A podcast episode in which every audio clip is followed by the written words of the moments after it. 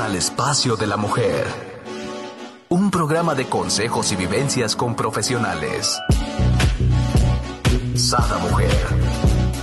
Un espacio para la mujer empoderada y plena. Un espacio para la mujer de hoy. Sada Mujer. Brenda Ruiz e invitadas te harán pasar un rato agradable con información, tips y consejos para la mujer actual.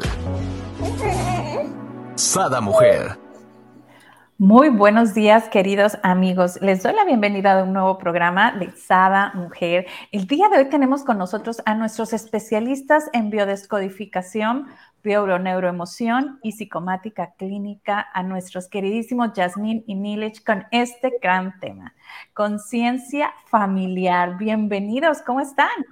Hola. Hola, muy bien, buenos días. Muy bien, Brenda, muchas gracias por, pues estamos muy contentos siempre de estar aquí con ustedes. Es correcto. Oye, y sí con ustedes, porque aquí está Gabriel listísimo para darle la bienvenida, ¿no? Claro, claro.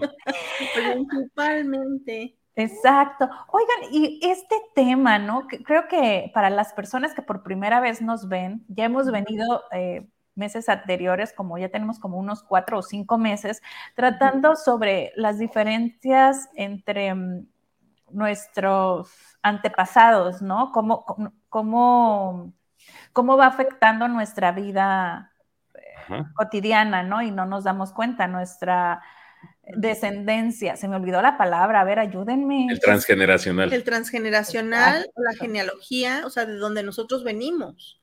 Claro, y lo hemos ido desmenuzando, ¿no? Para que la gente se eche un clavado ahí en el área económica, en el área de la salud, en el área de la pareja, pero hoy lo englobamos a conciencia familiar, me encantó, ¿no? Es así como que, a ver, un, poquitito, ¿no? De, de, todo lo que ya hemos visto. Y por acá nos dice Esmeralda, muy buenos, bueno, creo que dice muy buenos días. Bienvenida, Esmeralda. Sí.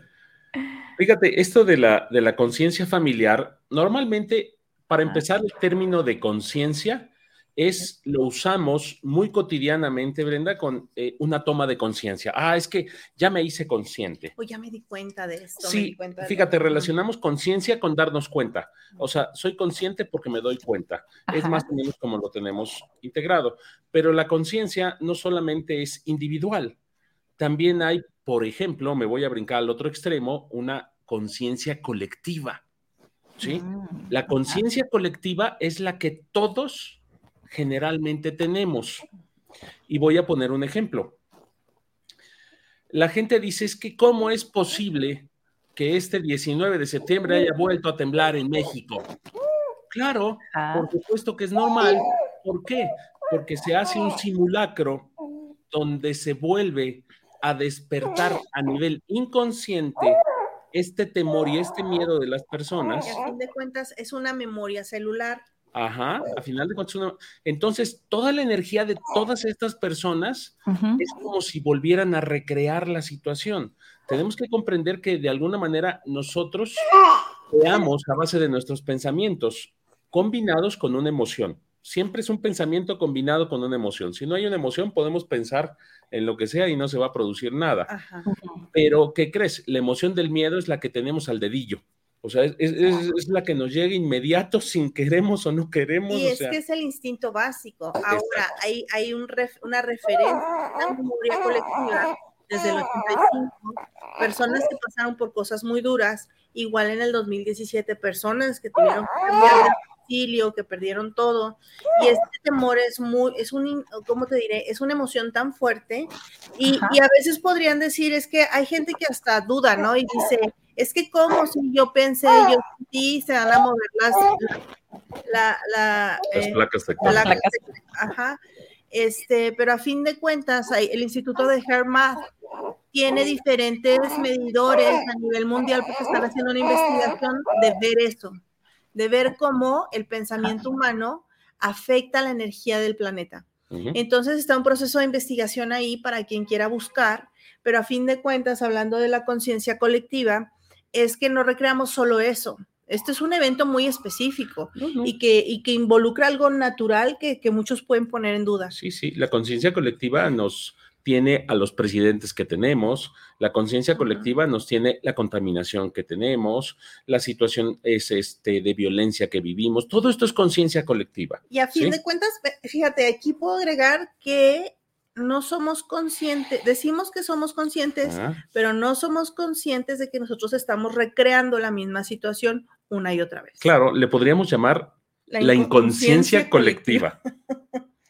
Exacto. Me encanta siempre las pláticas con ustedes, ¿no? Porque siempre estamos en esa introspección y filosofando y mientras estaban hablando pensaba totalmente lo mismo de que Yasmín, ¿no? O sea, es inconsciente la conciencia, ¿no?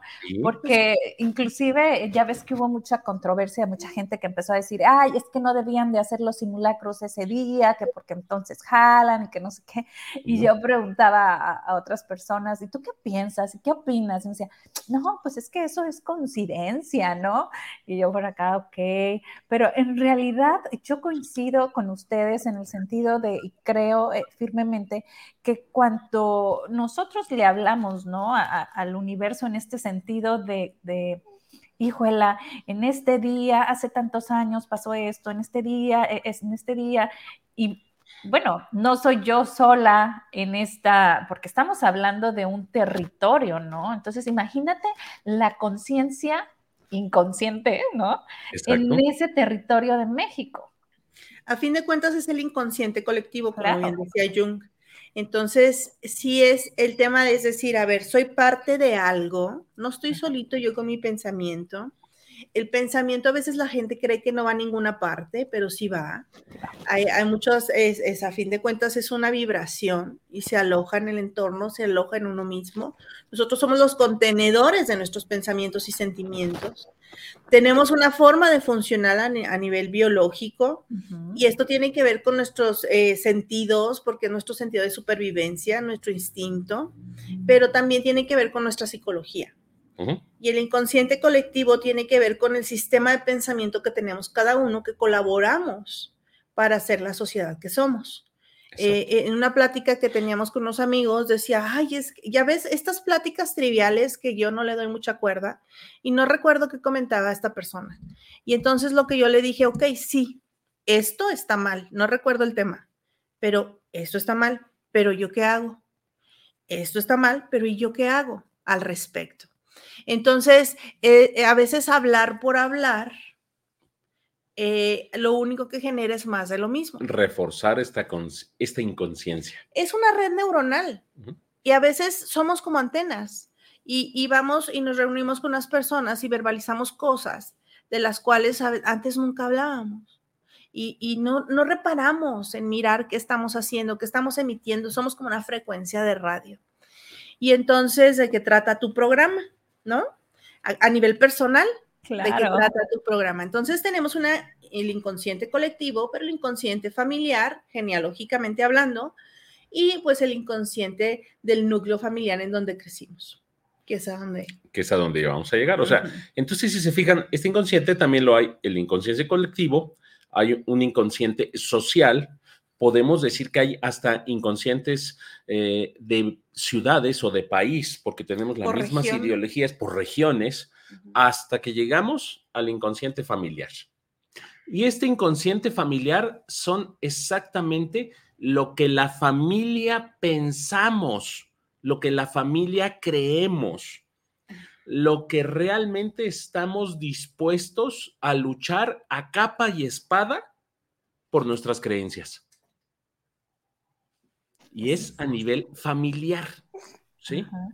Ejemplo, ahorita, por ejemplo, este, se me acaba de ocurrir, ahorita que estamos viendo a, a, Gabriela ahí contigo, este, esta, por ejemplo, creencia de que a los niños en la familia, en ciertas familias, no sé si es en el caso de la tuya o no, se les envuelve como tamalito. Y los tienen ahí, pero es un tamal, o sea, y literalmente dicen, recuerdo que cuando era niño yo le decía, oye, pero no está muy apretado. No, esto le da seguridad. ¿Cuál seguridad? O sea, pues no se puede mover, pero bueno, está bien. O sea, seguridad para el papá porque no se mueve para ningún lado, ¿no? No se aruña la Oye, me, me, encantó eso que dijiste, ¿no? Porque yo creo que yo no me he dado cuenta, pero a lo mejor yo tengo claustrofobia o no sé, porque yo no puedo hacer eso con mis hijos, ¿no? Entonces mi marido este, iba y envolvía a Gabriel y yo iba y le quitaba todo, inclusive en el hospital, ¿no? La enfermera me lo daba como tamalito y yo le quitaba todo y se me caía viendo la enfermera como diciendo, este inconsciente, y yo, no, o sea, yo necesito que sus manos, este, no sé, se muevan, ¿no? o sea, yo, yo no puedo, ¿no? Sí. No, exactamente, eso es una inconsciencia familiar. O sea, tenemos creencias de cómo fuimos educados, de cómo vivimos, de lo que tenemos. O sea, otra, por ejemplo, puede ser muy común que de familiar se brinca social, que es la sal. Yo no puedo pasar la sal de mano en mano porque eso es mala suerte. ¿Sí? Es, es una conciencia familiar. Toda la familia cree eso.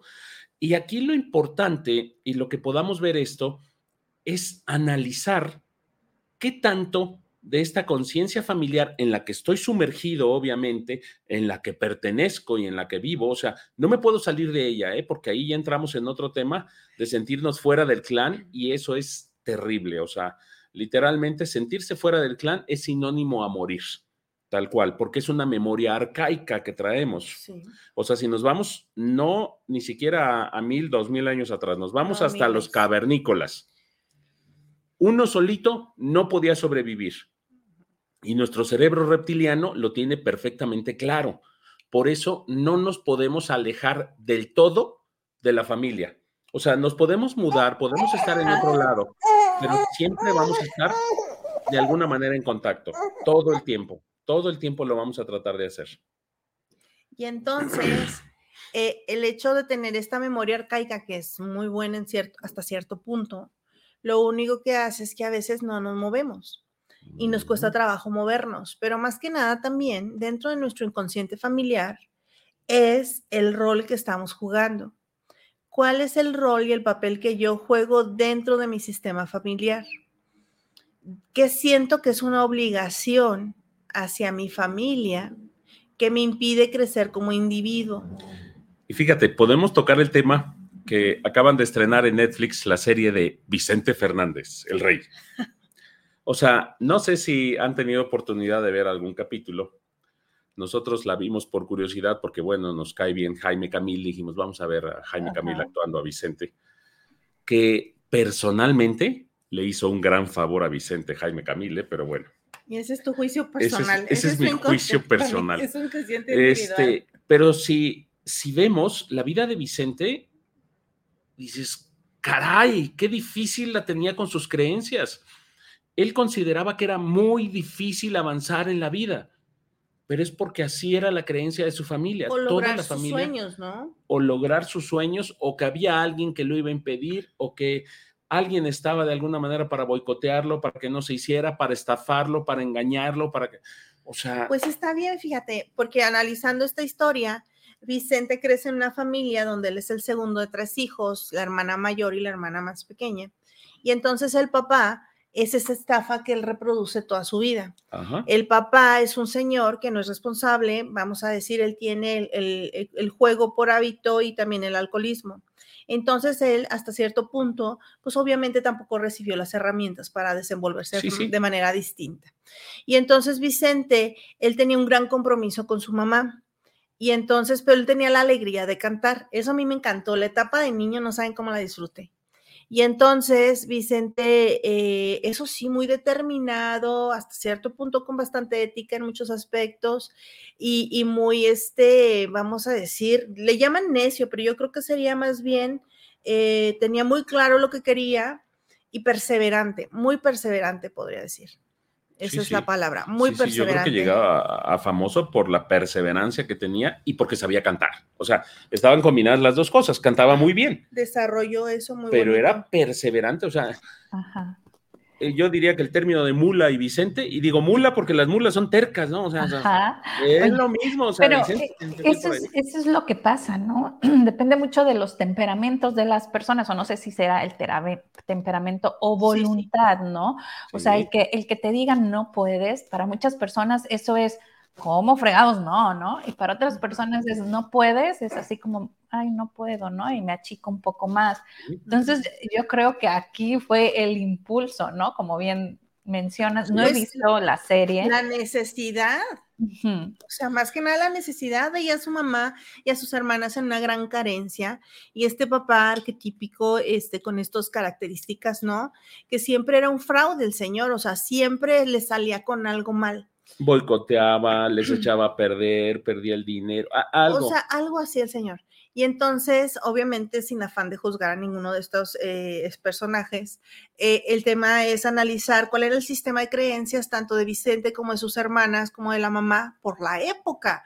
Y vivían en Guadalajara, en Huentitán, en un pueblito muy pequeño. Entonces, realmente la oportunidad de trabajo era reducida más en esas épocas, porque solo era o tener una granja o este, trabajar en algún trabajito así sencillo. O sea, poderse superar era un gran esfuerzo porque aparte también tendría que ver la educación. Pero si se fijan, esa era la conciencia de la familia. O sea, es bien importante porque debido a esas situaciones, por ejemplo, Vicente pudo haber crecido muchísimo más de lo que llegó a creer, pero de verdad, infinitamente, por la tenacidad que tenía. Pero estos topes constantes de que llegaba dinero y en lugar de invertirlo en él, en su carrera, en otra cosa, no, a la familia, a la familia. Y la familia era un hoyo sin fondo. O sea, de verdad era un hoyo sin fondo. O sea, no había dinero que les alcanzara.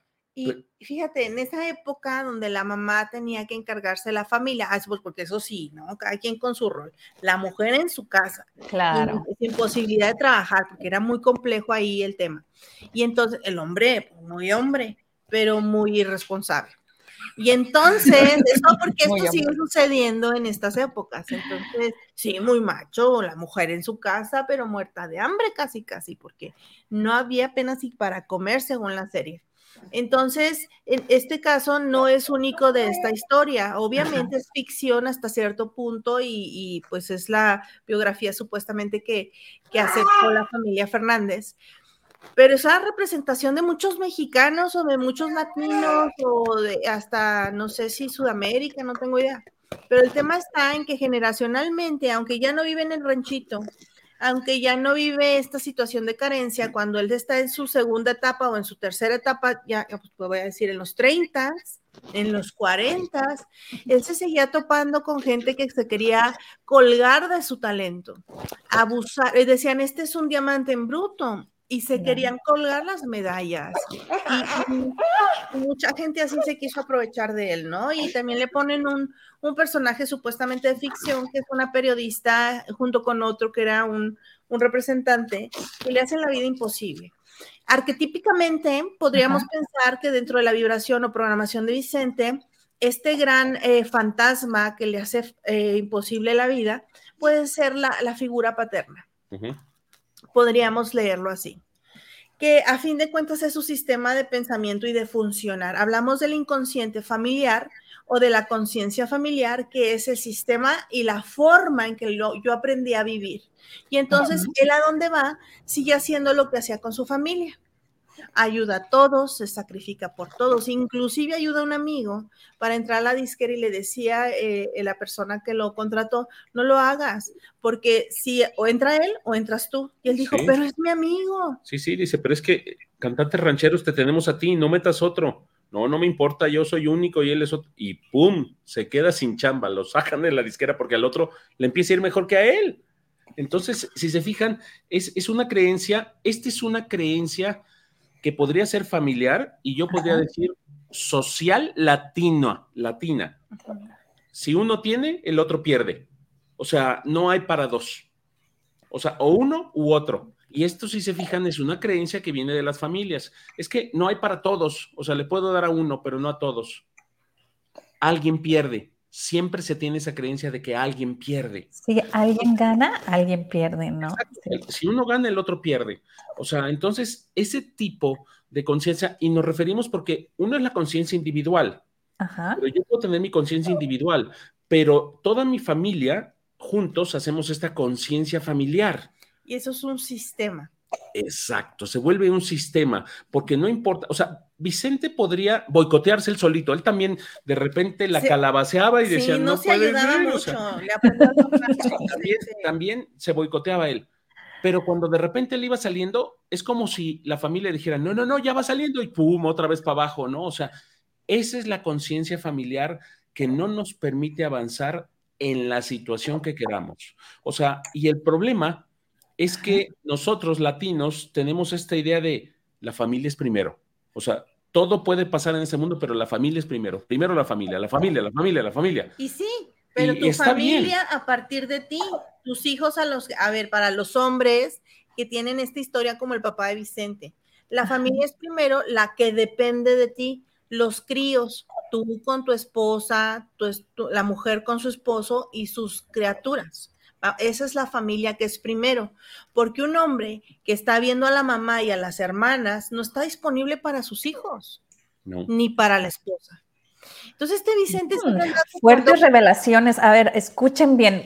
Me gustaría que lo volvieras a repetir, porque a veces esto sucede. Y luego como madres también, ¿no? Estás esperando que tu hijo suelte a, su esposa para que vaya y te atiende y suelte a sus hijos, ¿no? Entonces, vuélvenos solo a repetir. Las mamás estamos locas o sea, eso tienes que saberlo. Pero esto no quería que repitiera. No, yo sé, pero hablando de las mamás, cuando el hijo ya es un adulto, estamos locas, es, real. Modo mujer, buena onda, no hay problema, pero modo mamá, estamos locas. Es una locura, traemos un chip de locura. ¿Qué te voy a volver a repetir? Que lo voy a volver a compartir. Los hombres, o sea, la prioridad de su familia es él, su pareja, la mujer, su esposo y sus niños que nacen de ellos dos. La familia es primero cuando están en modo crianza. Eso se llama familia nuclear. Es la que nace de él, es su familia nuclear. Los demás son sus familiares. Y, ok, sí. Entonces vamos pasando por fases y por etapas. O mamá es muy importante, papá es muy importante, pero lo más importante es quién depende de ti. Niños, y adolescentes y hasta cuando acaben su escuela, si es que quieren.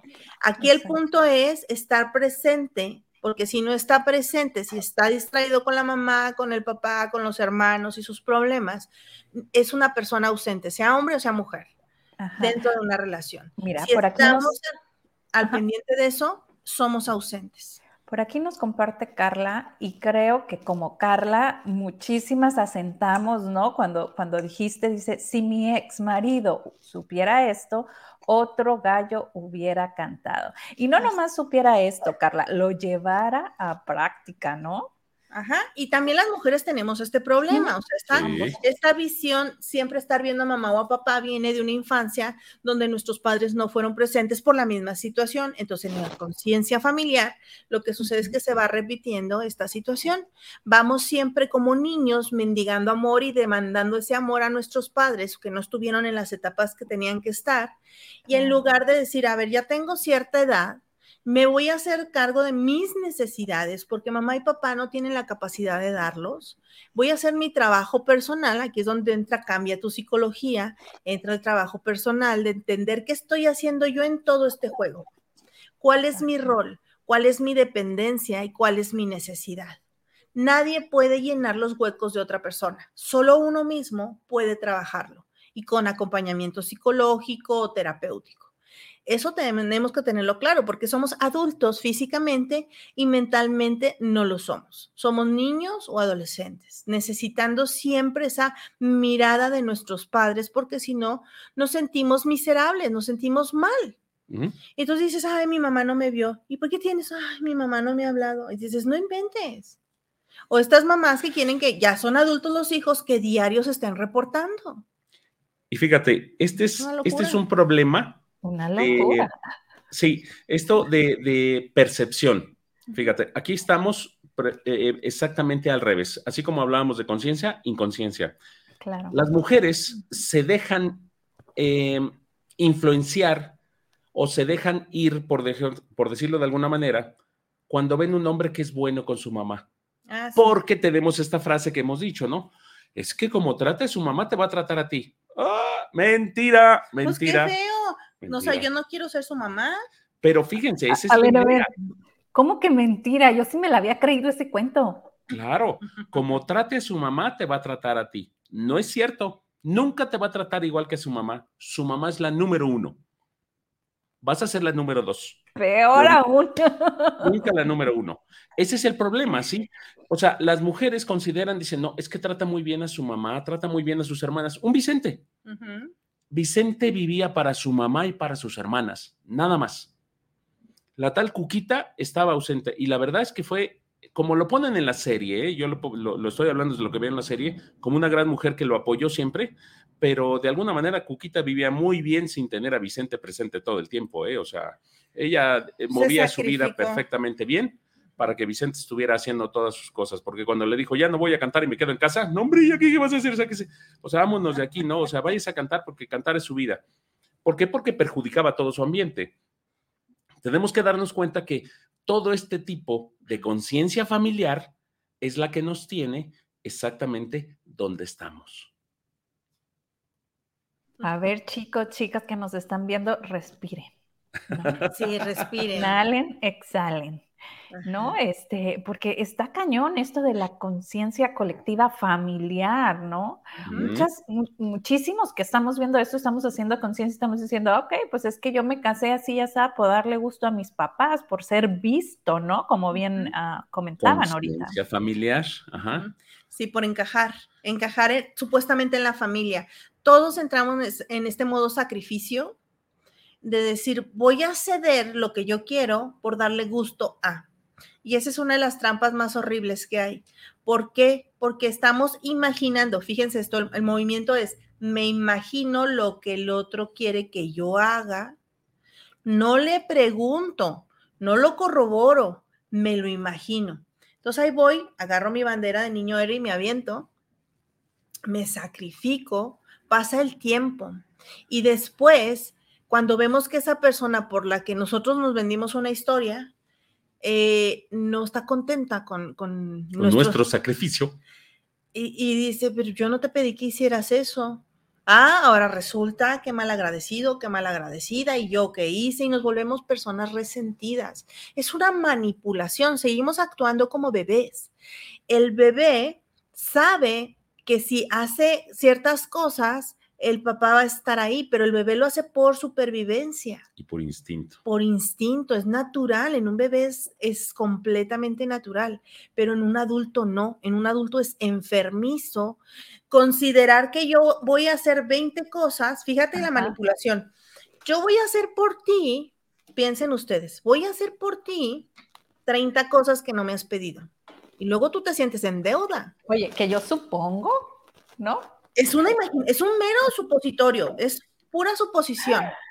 En tu cabeza piensas que estás siendo la mejor persona del mundo, ¿verdad? Que todos tenemos en nuestra mente interna un rollo de que yo soy tan bueno.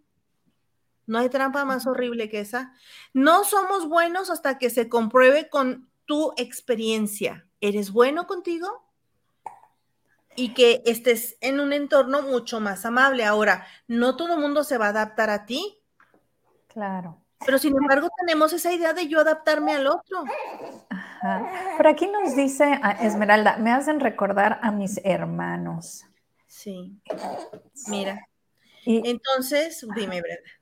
No, y, es cierto, pues, o sea, no solamente te, pones a ver y, haces la introspección, ¿no? Y no nomás estás viendo a los hermanos, es que inclusive hasta nosotros mismos, ¿no? Si, si, si analizamos y a lo mejor hacemos a lo mejor no casarte, pero sí tener el hijo o estudiar la carrera o no por agradar a los demás, porque este consciente colectivo, ¿no? Es como cuando mi hijo dijo, quiero estudiar eh, eh, energías renovables. Y yo, Madre Santa, bueno, a la fecha no sé exactamente en qué va a trabajar como energías renovables, pero en la familia no existe eso. Yo pude haber dicho, no, ¿cómo? ¿No? Tú tienes que ser, este, no sé, administrador. Está bien, o sea, salir de lo normal está bien, ¿no? Pero aparentemente no es, pero sí es. Ajá, o sea, lo que tú acabas de decir es muy bueno porque dentro de lo que tú dices, pues, Madre Santa, ¿en qué va a trabajar? O sea, no tengo idea. Esa es conciencia familiar. Y él también la trae. O sea, él puede decir, yo voy a estudiar esto porque acuérdense que todo lo que estudiamos viene de nuestro transgeneracional, o sea, estamos haciendo algo. Y dependerá en un futuro, uno, si se dedica a eso, dos, si encuentra trabajo, Tres, si haga otra cosa. Si se fijan, por eso podemos estudiar una cosa y terminamos haciendo otra. Y, hay que entender esto, siempre estamos en reparación. La reparación es hacer lo que el otro no pudo hacer, es tratar de compensar la necesidad de nuestros ancestros. Imagínate que yo estuviera haciendo algo y que obviamente todo es funcional, la naturaleza no se equivoca en ese sentido, hasta cierto punto es funcional, pero tiene un tiempo de caducidad. Entonces, cuando la persona ya no es tan feliz haciendo lo que hace o ya no se le remunera como debiera ser, vamos a entender que ahí hay una reparación. Está pagando con su vida. Con su tiempo. Con su tiempo. Si tú tienes un oficio en donde no estás ganando, en donde no se te está reconociendo, tiene que ver con esta reparación y una gran desvalorización. Y entonces, en esta reparación, entre más reparo, más alivio el dolor de mis ancestros. Ok, y luego para colmo, yo quería estudiar psicología y su novia está estudiando psicología, ¿no? Bueno, pues está bien. Ahí podemos adentrarnos, ¿no? Si le metemos el coco y observamos y te vas dando cuenta, ¿no? De, diferentes situaciones y cómo, y repetimos lo mismo. Tu intención, tu intención se está viendo reflejada en la persona con la que él está. Los hijos, eh, lo que te digo, entre más yo reparo, entre más compenso la necesidad de mi familia, más estoy como siendo parte de. Entonces, más alivio el dolor, la inquietud, el sueño. Si tú soñabas o te, tuviste la intención de estudiar psicología, ¿en qué edad fue esto? Ah, bueno, yo era como a los 17, ¿no? Muy bien. No, menos, sí, no, 17, sí. Ajá. Pero mi papá dijo que, que, que no, que estaban más locos que los pacientes y que eso no. Realmente entender la mente es súper valioso. Entonces, si las personas tienen idea, porque también la psicología, al no ser ciencia, al ser algo conductual o algo subjetivo, teorías, procesos de investigación, pues las personas no confían mucho en eso, pero si supieran que en eso se basa cualquier ciencia, ciencia, investigación, error, prueba, comprobación, etcétera. Y entonces, si pudiéramos hacer un, y hablando de la psicología, si pudiéramos hacer una evaluación de las personas que han trabajado sus emociones de manera adecuada, porque hay personas que pueden tener teoría y hacer mucho trabajo, pero no se evolucionan porque es parte de su proceso, pero hay otros que sí tienen grandes resultados. Si pudiéramos evaluar esos, tendríamos más certeza acerca del, tema psicológico. Entonces, el sueño no realizado tuyo lo, tuyo lo realiza tu hijo a través de su pareja. Definitivo, ¿no? Y ahora que estoy más consciente y estoy cada vez haciendo más introspección acerca de, mis antepasados, de mi vida y todo, échense un clavado. Por aquí en los comentarios les voy a dejar los programas anteriores porque la verdad vale mucho la pena. Vas a, este, a descubrir, ¿no? Y a detectar gran, gran, gran parte de lo que haces en tu vida actual que crees que tú decides y voilà. No, no estamos decidiendo. Así es, y entonces, pero en base a frecuencia vibratoria, pues eh, de manera no consciente, instintiva, cuando tú sabes que la novia de tu hijo estudia psicología, internamente tú dices, ah, muy bien, check. O sea, ¿sabes? Es interesantísimo. Gracias, hijo. Pero es, es, es, es, esa otra parte y junto, ¿no? Sí, pero fíjate que aquí algo otro punto importante, Brenda, es nosotros con esto que les platicamos, principalmente la idea es que podamos crear una conciencia de observación. Que observemos, porque literalmente vamos como caballos lecheros. Todo el tiempo en la vida vamos como caballos lecheros. No vemos un carajo. Es más, yo creo que el caballo lechero ve más. O sea, nosotros vamos a ciegas, podría yo decirlo. Vamos a ciegas, no observamos nada, no vemos nada. Entonces aquí lo importante es poder observar cómo, cómo vive mi familia, cómo vivo yo, qué hago lo mismo que ellos, pero esto es bien importante, sin juicio. Porque inmediata, ¡ah!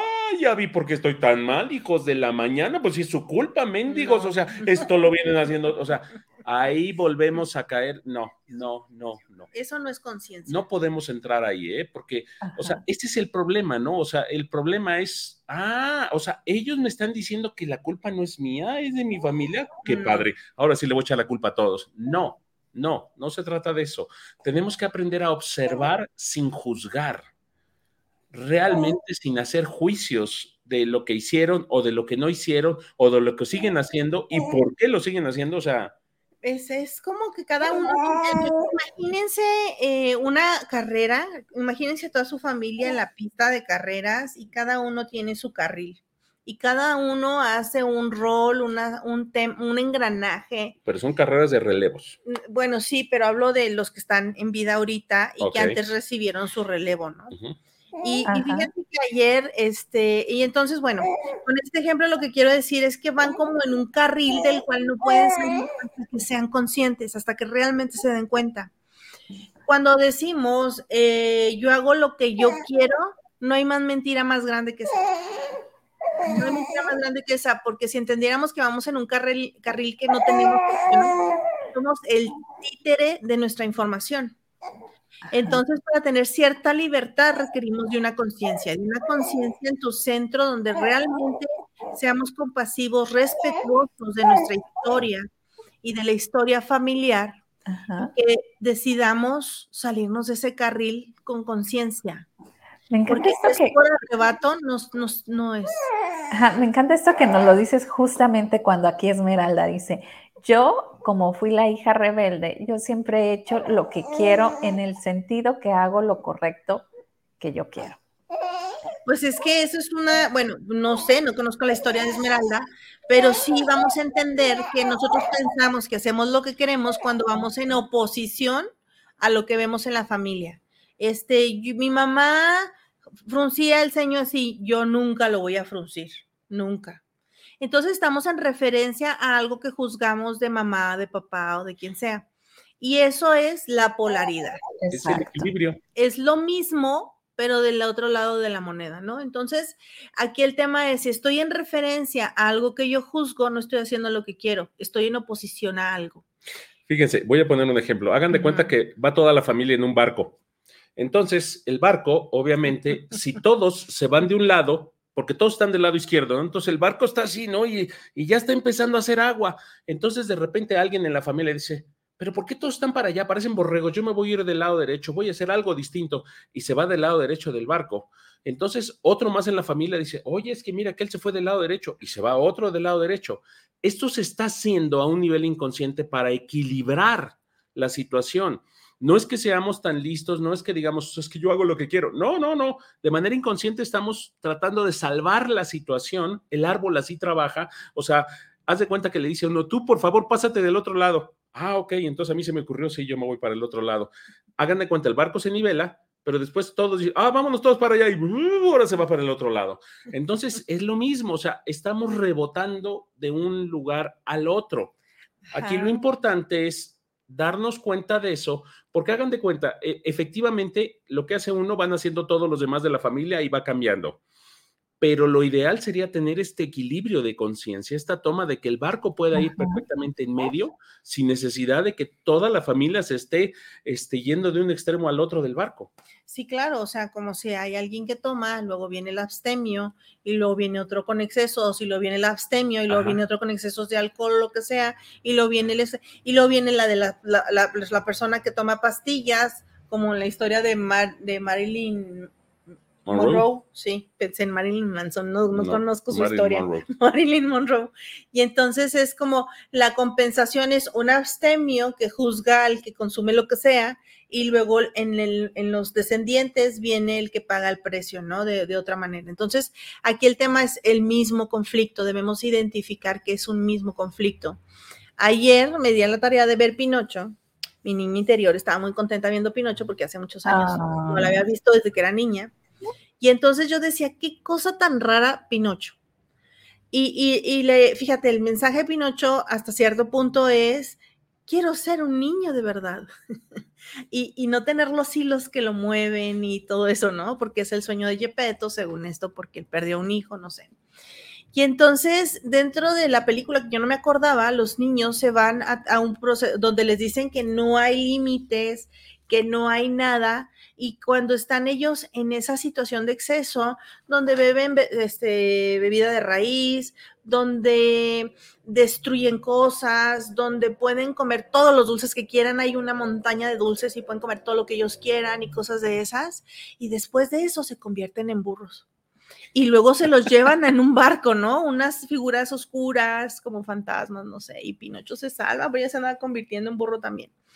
Y entonces digo, bueno, es que queremos ser humanos de verdad o queremos ser esos burros que van sin freno o, sin conciencia, queremos quitar nuestros hilos, pero no nos queremos hacer responsables. Nos cuesta trabajo entender que no pensamos, eh, porque no pensamos. No reflexionamos. Ah, ¿es esto? Ah, pues tú me dijiste que fuera para allá. Ah, es para allá. Ah, pues tú me dijiste. El sentido de responsabilidad se pierde en el adulto, ¿no? Se pierde, en algún momento lo perdemos. Y luego a Pepe Grillo todo le pasaba, ¿no? Ay, Pepe Grillo de repente se le iba a Pinocho y Pinocho iba por con su inocencia y su falta de conocimiento de la vida, pues era un muñeco de madera. Y entonces se perdía el Pepe Grillo porque había unos vivones, un, lobo que quería vender a Pinocho a un circo y bueno, pasaron muchas cosas. Pero el Pepe Grillo se perdía. Entonces, ¿cuántas veces nosotros nos cuesta trabajo conectar con nuestra conciencia y nos descuidamos a la primera de cambio? Nos descuidamos muy fácilmente. Pero fíjate, esto que estás diciendo es, excelente porque qué nivel de inconsciencia tan grande que al día siguiente que el hada le da vida a Pinocho, Gepetto lo manda a la escuela, vete a la escuela, tú solito. ¿Cómo? O sea, no tiene idea de nada, o sea, ¿cómo? Porque es lo que sigue, ¿no? En su creencia, ¿no? es lo que sigue. Y entonces, claro que alguien lo eduque en la escuela. Yo toda la película dije, es fantasía. Pero ahorita que estamos hablando, dije, claro, somos unos burros rebuznando porque no somos conscientes. Y todos caemos en esas fases, ¿no? O sea, sin afán de ser grosera ni mucho menos, sino hacer la reflexión de que estos niños con su inconsciencia e inocencia eran embaucados por, por ciertos personajes y se los llevaban a este lugar de placer, se llamaba algo así, pleasure, no sé qué. Y entonces, este, ayer que la vi dije, no, pues yo creo que mi niña fue interior fue muy buena y mírame ahora hablando de esto, ¿no? Entonces, donde había muchos excesos, donde todo era un exceso de placer, pero sin conciencia, tal cual, yendo derecho a, eso, a experimentarlo, eh, rompiendo cosas, eh, comiendo demasiados dulces, sin ningún sentido de responsabilidad, sin un eje, sin tantas cosas, que realmente pagan el precio, ¿no? Y se convierten en burros y se los llevan como ganado, tal cual. Entonces, Aquí el tema es, ¿dónde está mi conciencia? ¿La uso? ¿En qué momentos la uso? ¿De qué forma la uso? ¿Me hace sentir bien? ¿Me hace sentir mal? ¿Realmente conecto con eso? ¿No conecto con eso? Eh, ¿Voy como títere haciendo cosas que no reflexiono? ¿Hablo de cosas triviales? ¿O realmente tengo metas en mi vida y conecto con ellas y estoy enfocada con eso? Entonces aquí el tema es, ¿qué quiero hacer conmigo? Porque a fin de cuentas nosotros somos responsables de lo que creamos en nuestra vida. Entonces no es que la vida no suceda. O sea, ay, es que me pasó esto. ¿Qué crees que me pasó? Parece muy simple, pero diario hay gente que dice, ¿qué crees que me pasó? No, no tienes idea. ¿Sabes qué me pasó a mí? Y empezamos a hablar sin ser conscientes de que no solo con lo que verbalizamos describimos nuestra vida, sino que la creamos. Cada que yo proceso una idea, estoy formando redes neuronales en mí con las cuales yo voy a percibir cómo es la vida. Y con eso que yo conecto y percibo en la vida, nuestro cerebro busca lo similar. Esta es la realidad, teóricamente hablando, que yo me veo. Entonces respiremos todos porque sí estamos. Claro. La responsabilidad de conciencia debe despertar en nosotros para crear una mejor forma de vivir en nosotros vivirme yo conmigo y por consecuencia con el entorno. Me encanta, me encanta lo que me dices porque yo, yo soy muy, pues, ¿qué se puede decir? Creo mucho, ¿no? Y, practico mucho esta forma de que si en mí entra un pensamiento, yo ya vi la puerta, ¿no? A ello. Si, si yo no lo pensaba, es porque no existía en mi mundo y no había esa alternativa, ¿no? Pero si yo ya lo pensé, ay, cuídate, Brenda, ¿no? Porque ya abriste esa ventana a ello. Y digo, cuídate porque muchas veces y la gran mayoría de las veces no pensamos en positivo, ¿no? Siempre es como desde el lado del miedo, ¿no? Y tenemos una amplia gama de posibilidades. Inclusive puedes decir, ¿sabes qué? Y esto es algo bien bonito que podemos hacer, a ver si les gusta la idea, no sé, me llega. Vamos, vamos. Tenemos una idea de miedo que a veces no sabemos qué hacer con ella. Y la gestión del miedo es pues, obviamente ver su origen y atravesarlo. Pero si no tenemos el acompañamiento terapéutico, que es importantísimo, por eso a mí no me gustan los tips, porque con los tips la gente cree que está trabajando en ella. es atole con el dedo, es una aspirina, no está viendo el origen, no está viendo dónde viene el dolor realmente. Pero lo que sí podemos hacer es un ejercicio mental. Por un miedo, date 10 soluciones positivas.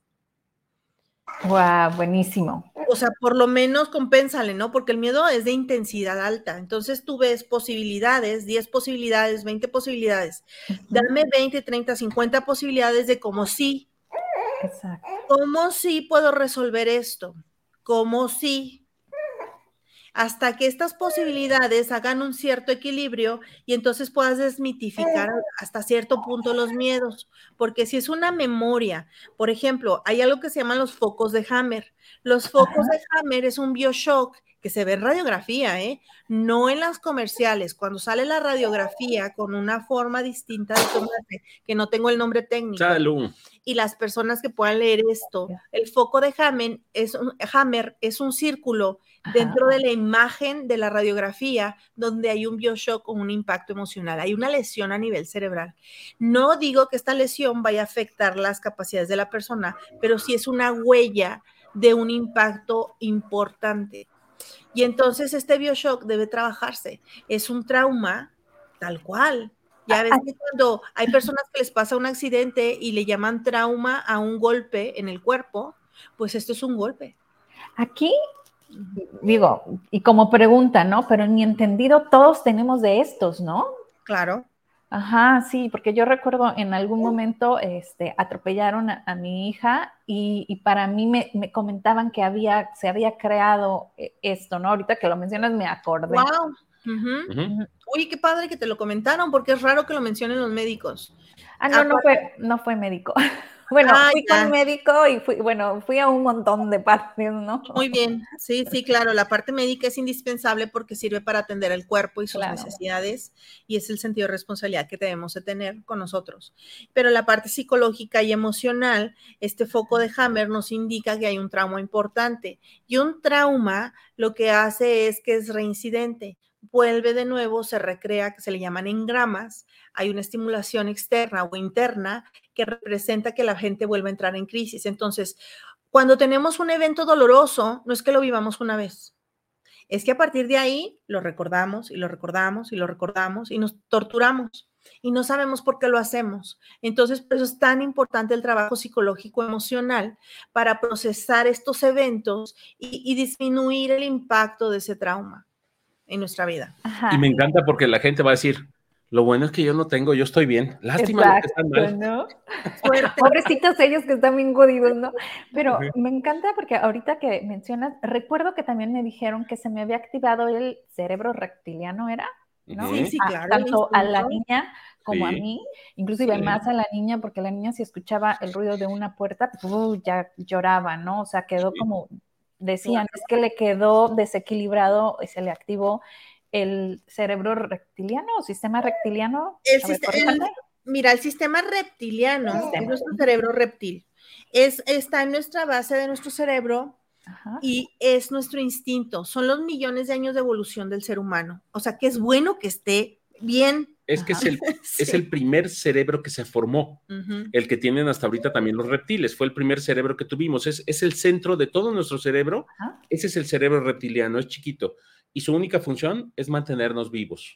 Es nuestro instinto de supervivencia, entonces sí, claro que se activa, pero cuando queda trastocado de un evento así traumático, pues queda muy sensible y hay una reacción repetitiva o sea, va pasando el tiempo y se va relajando un poco eso, pero aquí el tema es este, cómo sucedió. Lo que más impacta a un niño es cómo reacciona uno.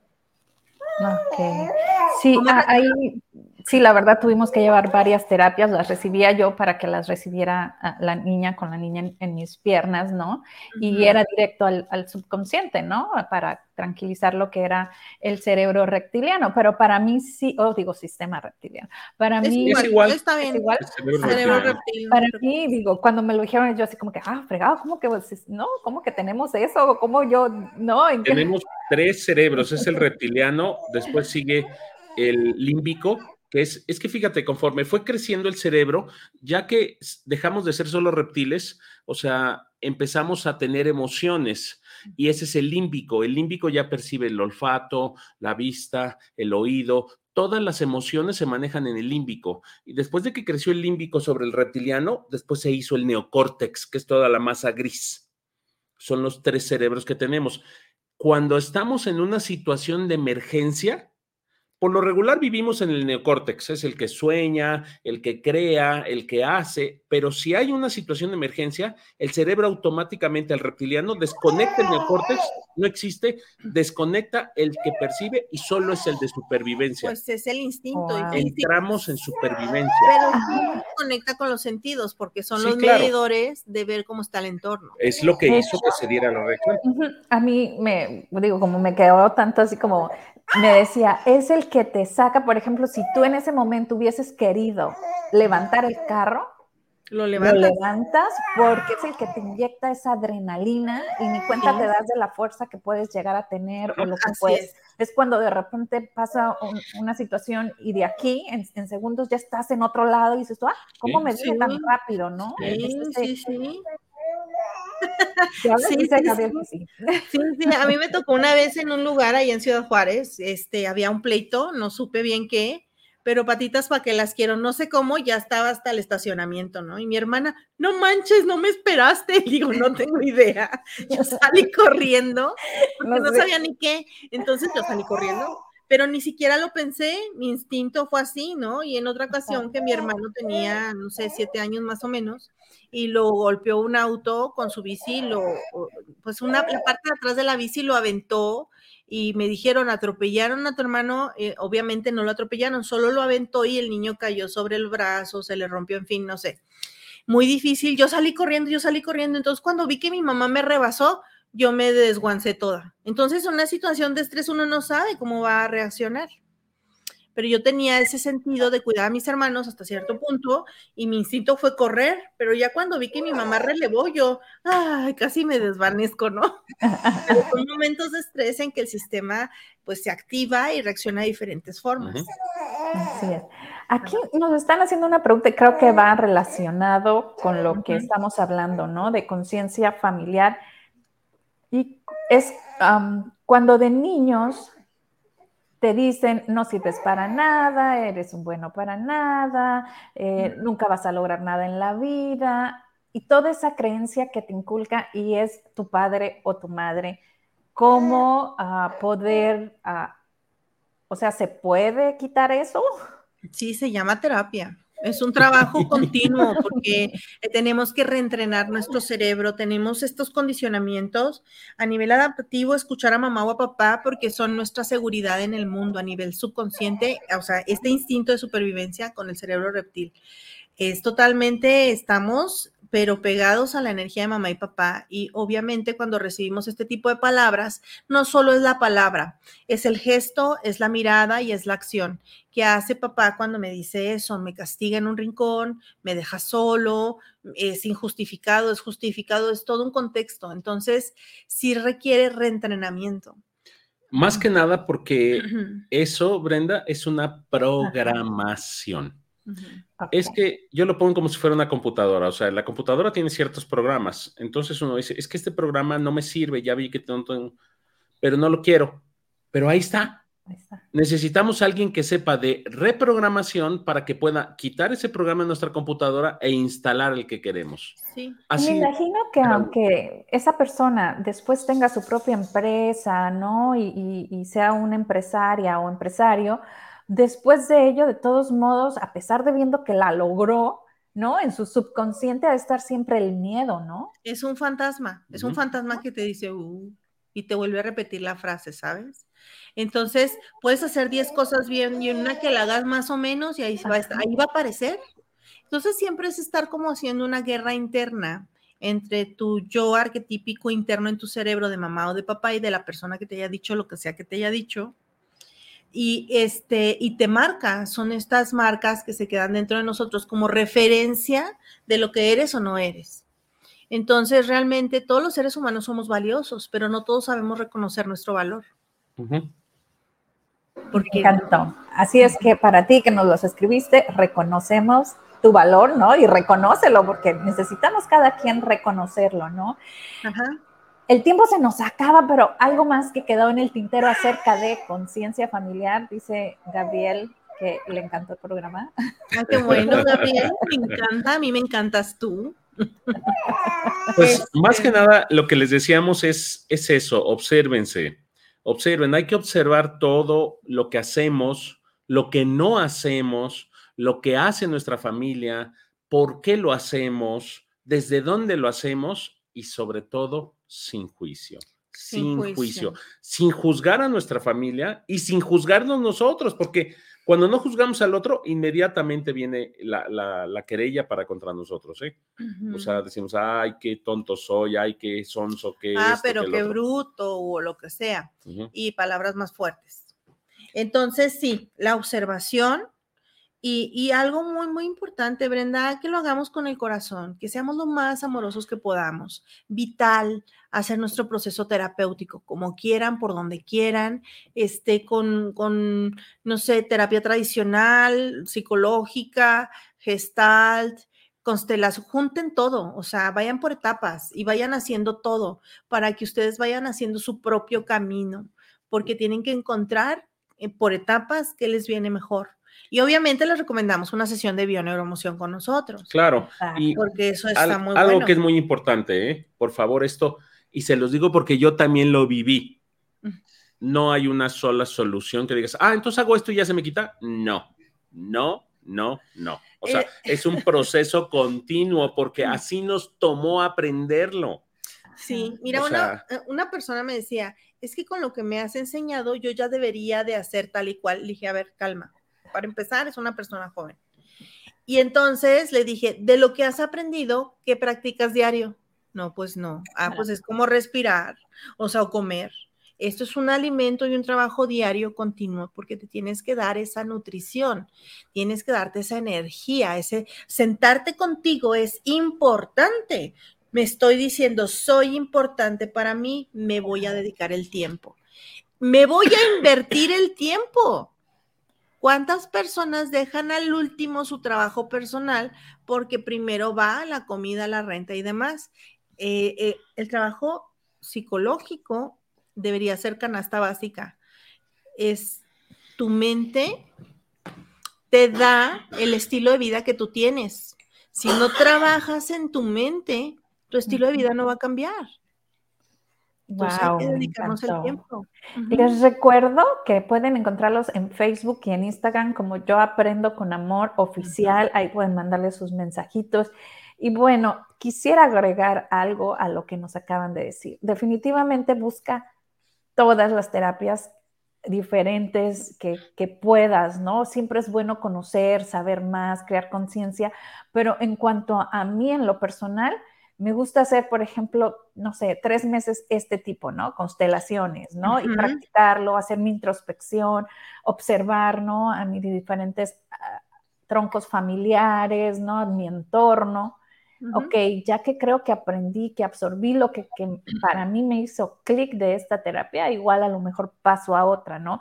Pero sí, eso sí, por lo menos a mí en lo personal, eso de tener tres, cuatro al mismo tiempo, después ya no sabes, no, ya no sabes por dónde, cuál fue la que, ¿no? Depende de la capacidad de observación de la persona de sentir qué funciona y qué no funciona. Realmente todo funciona, pero aquí el tema es, ¿estoy abierta a este proceso ahora o no? Entonces tenemos que monitorearnos a nosotros muy bien. ¿Realmente estoy dispuesto a trabajar esto o nada más voy y digo, ves, yo fui, yo cumplí, esa cochinada no sirve? Todas las terapias sirven y todas te van a nutrir, pero primero es tener la información, adquirir conocimiento, información, datos, para tener noción de lo que se está haciendo. O sea, es como tener herramientas y no saberlas usar hay que conocer las herramientas y ver de qué manera las podemos utilizar en nosotros. El martillo sirve para clavar. Ajá, exacto. Y entonces, a mí, ¿cómo me funciona esta herramienta? Y entonces, así como tú dices, pues hacer un proceso de exploración por determinado tiempo con cada herramienta puede ser útil para que la persona aprenda a observarse, pero cuando ya trabajas en ti, pues dices, ahora cuento con esto, ahora saco esto, y, no hay ningún problema en saber que tenemos el martillo, que tenemos este, el destornillador de cruz, de rayita, que tenemos este, el taladro, que, o sea, tenemos muchas herramientas y dependiendo de lo que necesitemos, la vamos a usar. Así es. ¿Y qué creen? Ahora sí que se nos acabó el tiempo. Abrazo fuerte, fuerte a la distancia. Gracias, Brenda. No, échense el clavado a los comentarios. Están todos los programas buenísimos, por favor. Y acuerden, yo aprendo